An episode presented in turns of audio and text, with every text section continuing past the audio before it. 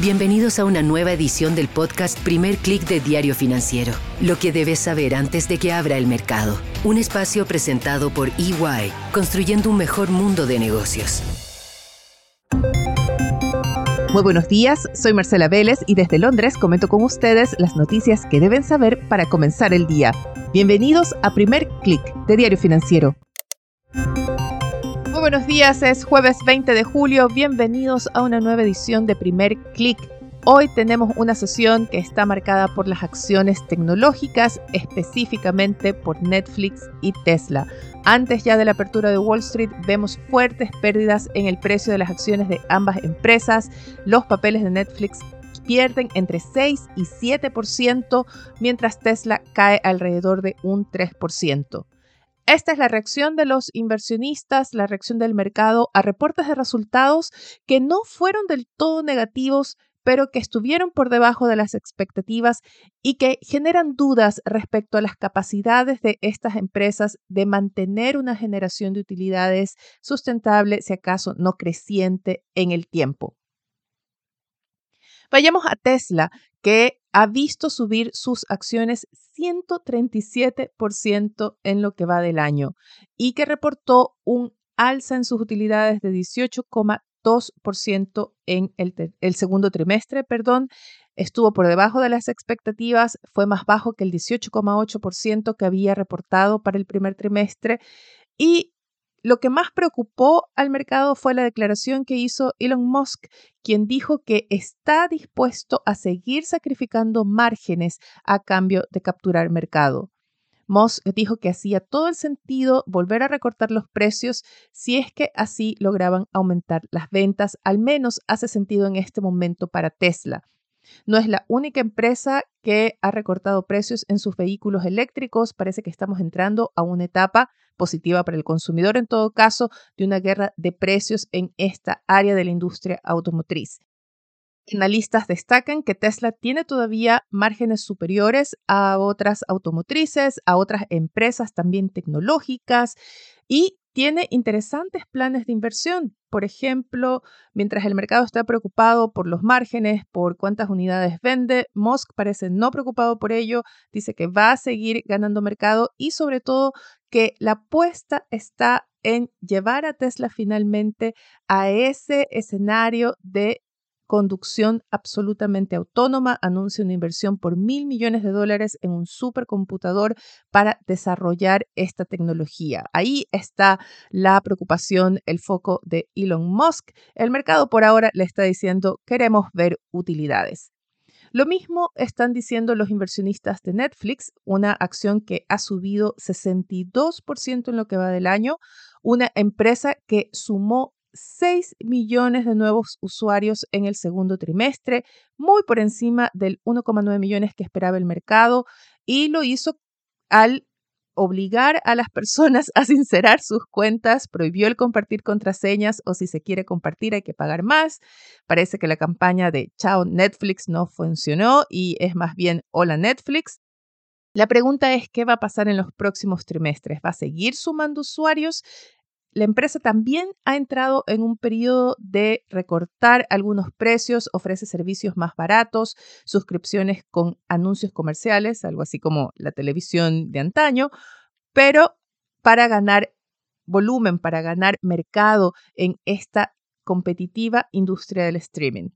Por ahora dice que la huelga de guionistas y escritores y de actores de Hollywood no la va a afectar, que tiene suficiente contenido guardado y en línea para salir, pero hay dudas respecto a cómo va a seguir la competencia en esta industria.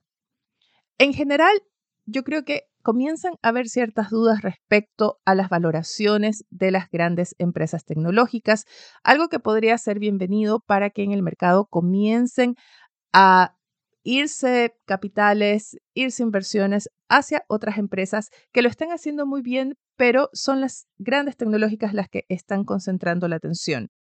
Muy importante es una encuesta que publica hoy la Asociación de Estados Unidos de Inversionistas y que reporta que por primera vez en dos años los inversionistas están sobre todo optimistas con un 52%, más de la mitad, optimistas por las acciones, por la renta variable.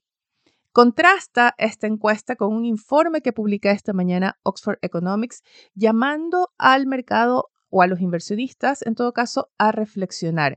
Advierte que se está subestimando la voluntad de los bancos centrales por mantener las, de las tasas de interés perdón, altas por un tiempo más prolongado.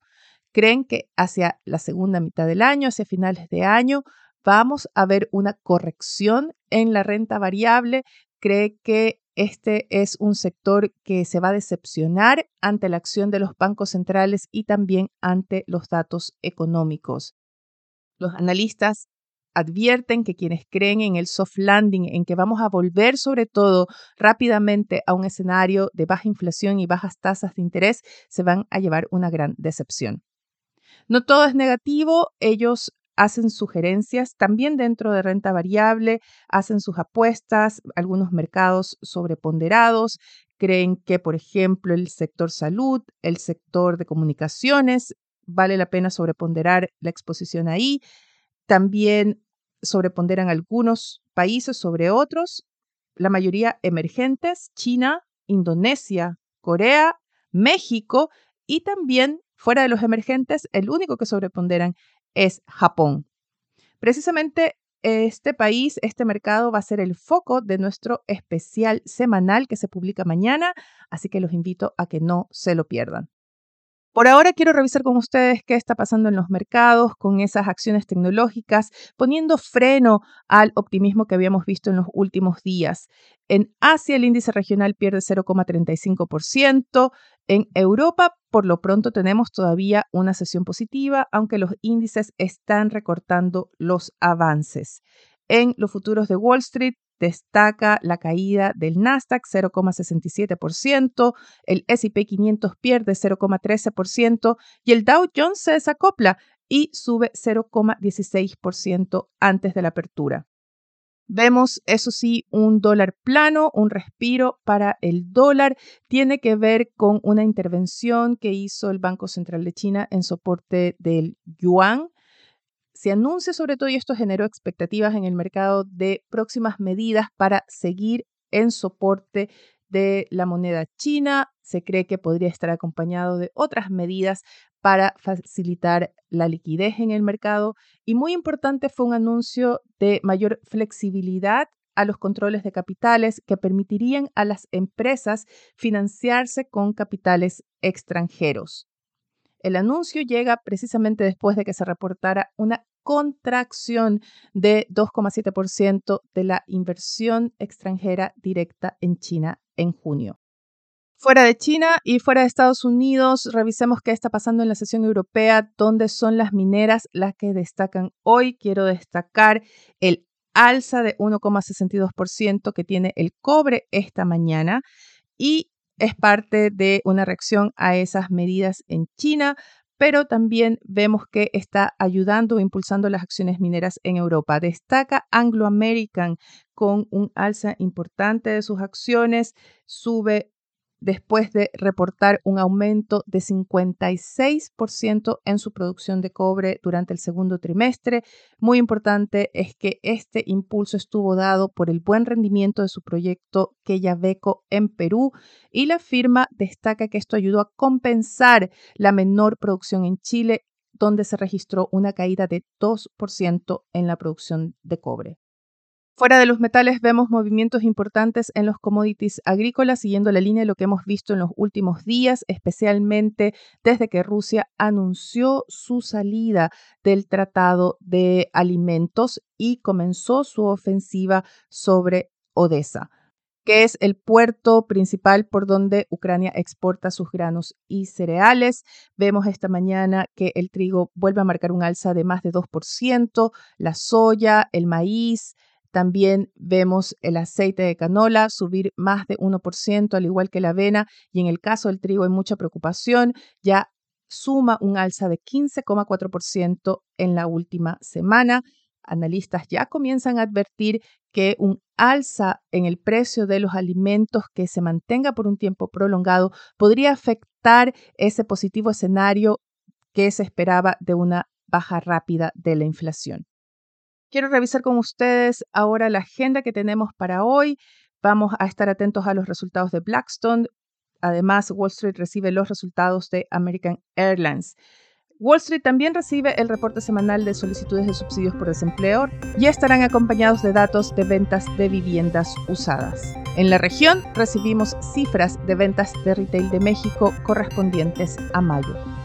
Eso es todo por ahora, sin actualizados de las noticias del día y más, visitando nuestro sitio web de f.cl y de fsud.com para las noticias de negocios de Latinoamérica. Eso es todo por ahora, les deseo que tengan un buen día. Nosotros nos reencontramos mañana. Esto fue el podcast Primer Click de Diario Financiero, lo que debes saber antes de que abra el mercado. Un espacio presentado por EY, construyendo un mejor mundo de negocios.